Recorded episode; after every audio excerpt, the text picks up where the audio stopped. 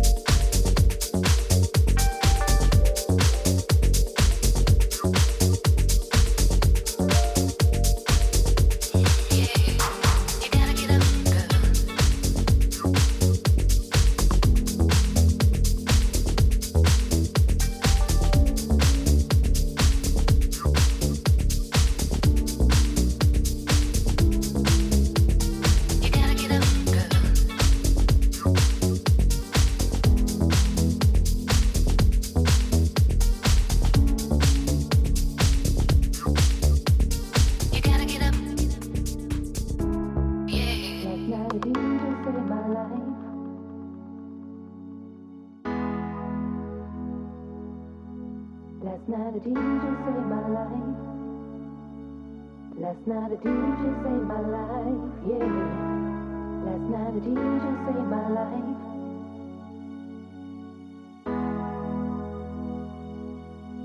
Last night a DJ saved my life. And if it wasn't for the music,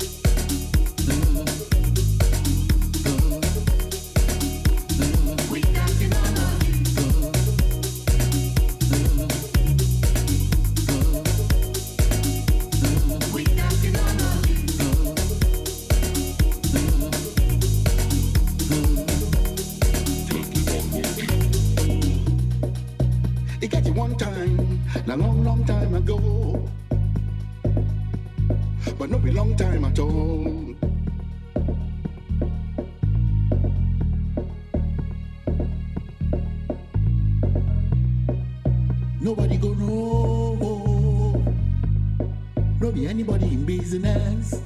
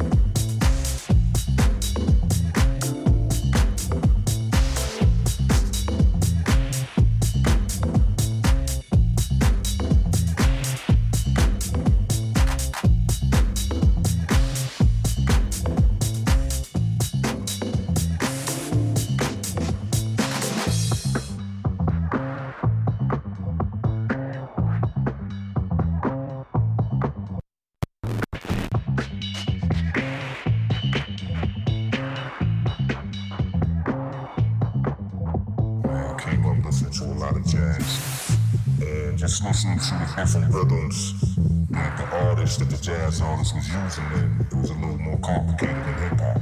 You know what I mean? So me knowing that, once I started rhyming, you know, I had a couple of uh, favorite uh, jazz artists like John Coltrane, Charlie Parker, and you know Miles Davis, uh, Dizzy Gillespie. But just listening to the rhythms that they was doing at that time, once I got into hip hop, I tried to incorporate some of them things I should try to do is imitate John Coltrane solos into my, you know, my, my rhyme style, man. So just trying to incorporate different rhythms that I heard coming out of my